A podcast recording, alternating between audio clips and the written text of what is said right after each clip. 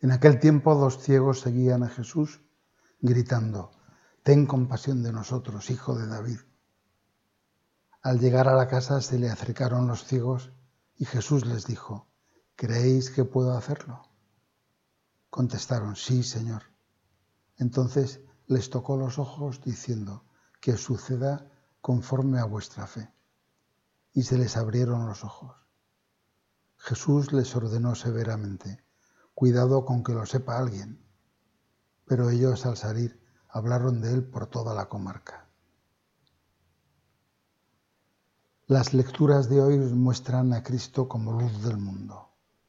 Primero Isaías, en una profecía rebosante de gozo y de esperanza, promete de parte de Dios que en aquel día, cuando venga la salvación del Señor, los ojos de los ciegos verán sin tinieblas ni oscuridad. Y en la lectura del Evangelio vemos cómo Cristo, que es la salvación en persona, devuelve la vista a dos ciegos que le seguían rogándole a gritos que tuviera misericordia de ellos. Cristo no hace ese signo, ese milagro, con la displicencia desganada de un mago caprichoso. No es esa curación de los ojos la finalidad última que se propone. Él busca cuidadosamente a cada persona, transmitir la vida a sus corazones. Por eso les pregunta, ¿creéis que puedo hacerlo? Y cuando le responden, sí, Señor, no les dice simplemente como a otros ciegos cuya curación se narra en los Evangelios, recobrad la vista, sino que os suceda conforme a vuestra fe. Uno podría pensar que con esas palabras Jesús en cierto modo se desentendía, remitiendo todo el asunto a una condición objetiva que ya no dependía de él. Si tenían fe, se curarían. Si no, seguirían ciegos como estaban, pero ahora por su propia culpa. Ese planteamiento no es congruente con la misericordia y la ternura de Cristo que conocemos muy bien por otros muchos pasajes evangélicos. Quizá nos falta completar ese escueto relato del pasaje imaginando la expresión de su rostro, su mirada, su sonrisa. Lo cierto es que a los dos ciegos se les abrieron los ojos. A mí me gusta pensar que Jesús no les dijo aquello para examinarles, para averiguar si, por la calidad de su fe, merecían que hiciera algo, algo por ellos, sino para estimularles, porque sabía que tenían fe, aunque fuera muy imperfecta y temerosa, y porque estaba dispuesto a ayudarles dándoles la fe que necesitaban. Y se lo dijo también para que nosotros aprendamos, claro. Porque lo que Él quiere es disipar las oscuridades y las sombras que limitan nuestra vida, que empequeñecen nuestro horizonte o amenazan con arrastrarnos al temor y a la tristeza. Quiere que vivamos completamente seguros de lo que hace un momento hemos proclamado con el salmista. El Señor es mi luz y mi salvación. ¿A quién temeré? Él defiende mi vida. ¿Quién me hará temblar? También tú, en cada situación, grande o intrascendente, eso es pura apariencia, puedes considerar que Jesús te dice que te suceda conforme a tu fe. Y no te lo dice para que si no das la talla quedes ciego, encogido, incapaz de vivir y de contagiar una vida plena.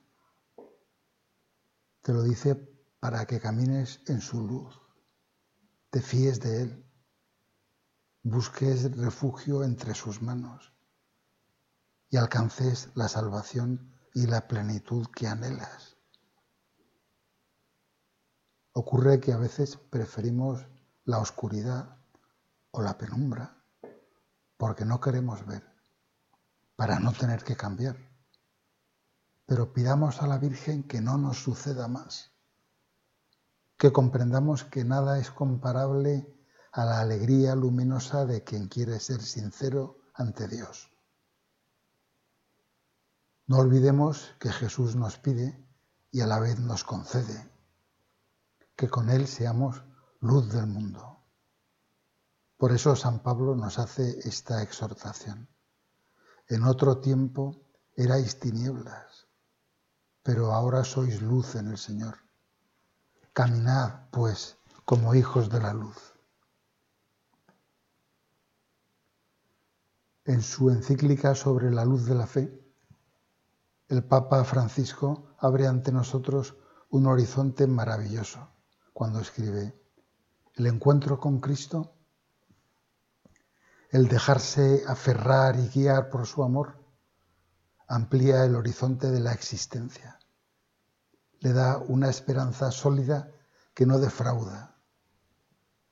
La fe no es un refugio para gente pusilánime, sino que ensancha la vida hace descubrir una gran llamada, la vocación al amor, y asegura que este amor es digno de fe, que vale la pena ponerse en sus manos, porque está fundado en la fidelidad de Dios, más fuerte que todas nuestras debilidades. Así vivió nuestra madre, con esa convicción absoluta. Pero no pensemos que ella lo tenía más fácil, que la suya era una convicción automática que le venía dada. Era completamente libre, voluntaria, porque María tuvo que elegir fiarse de Dios, y no una vez, sino constantemente, también cuando no entendía y cuando los sucesos parecían demostrar que su confianza era vana. San José María explica en una de sus homilías, el Señor concedió a su madre, desde el primer instante de su inmaculada concepción, todos los privilegios. Estuvo libre del poder de Satanás. Es hermosa, limpia, pura en alma y cuerpo. Pero fijaos, si Dios ha querido ensalzar a su madre, es igualmente cierto que durante su vida terrena no fueron ahorrados a María ni la experiencia del dolor, ni el cansancio del trabajo, ni el claroscuro de la fe. Y concluye, al meditar estas verdades entendemos un poco más la lógica de Dios nos damos cuenta de que el valor sobrenatural de nuestra vida no depende de que sean realidad las grandes hazañas que a veces forjamos con la imaginación, sino de la aceptación fiel de la voluntad divina, de la disposición generosa en el menudo sacrificio diario. Eso es lo que nos hará posible convertir nuestra vida con Él en una aventura apasionante, aunque normalmente poco espectacular, que acabará muy bien. Llamamos a la Virgen estrella de la mañana, porque igual que el lucero del alba precede en el firmamento al amanecer, cuando todavía reina la oscuridad, ella ya refulgía con la luz de Cristo antes de que llegara la aurora de nuestra salvación. Pidámosle que también nosotros, con nuestra fe, con nuestro amor, seamos para muchas personas, para todo el mundo, como el lucero que encienda la esperanza de un nuevo y definitivo día en sus vidas.